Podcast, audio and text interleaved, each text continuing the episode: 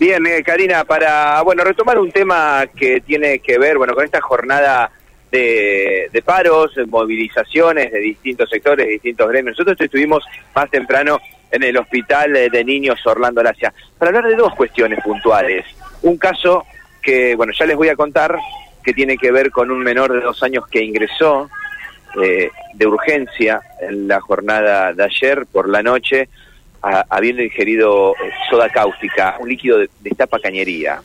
pero al mismo tiempo también hablamos con el director del hospital para entender cómo está afectando la atención del hospital de niños, bueno, paros de los eh, gremios de los sindicatos eh, médicos y también si impacta o no, de qué modo, bueno, el paro de, la, de los empleados estatales.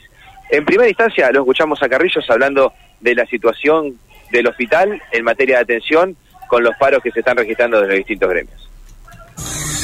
Bueno, eh, lo, primero que hay que decir que lo que es urgencia y lo, que es guardia está asegurado. Eso, y la atención por supuesto de internación y todo, eh, eso está asegurado y tiene que estar asegurado porque es lo básico. Después lo que sí está afectado es el consultorio. Los consultorios eh, tenemos especialidades que han han atendido y otras que no. Y bueno, las cirugías, muchas se han reprogramado. Eh, nosotros este, este problema lo tendríamos eh, martes, hoy, miércoles y jueves. Hoy eh, y mañana por paro de, de Ciprus y AMRA y, y mañana y pasado por paro de UPCN.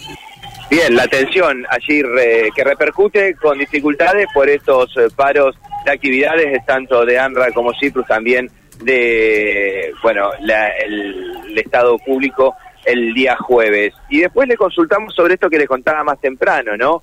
El ingreso de urgencia de un menor de dos años proveniente en una unidad del 107, derivado desde la zona de Padre Genesio del 2700, bueno, por justamente este descuido de los padres y la ingesta de ese menor de destapa cañería. Fue recibido en primera instancia por la guardia del Hospital de Niños, luego internado en la unidad de terapia intensiva con un estado de, quemadura por ingesta, bueno, y siendo eh, ventilado con riesgo de vida.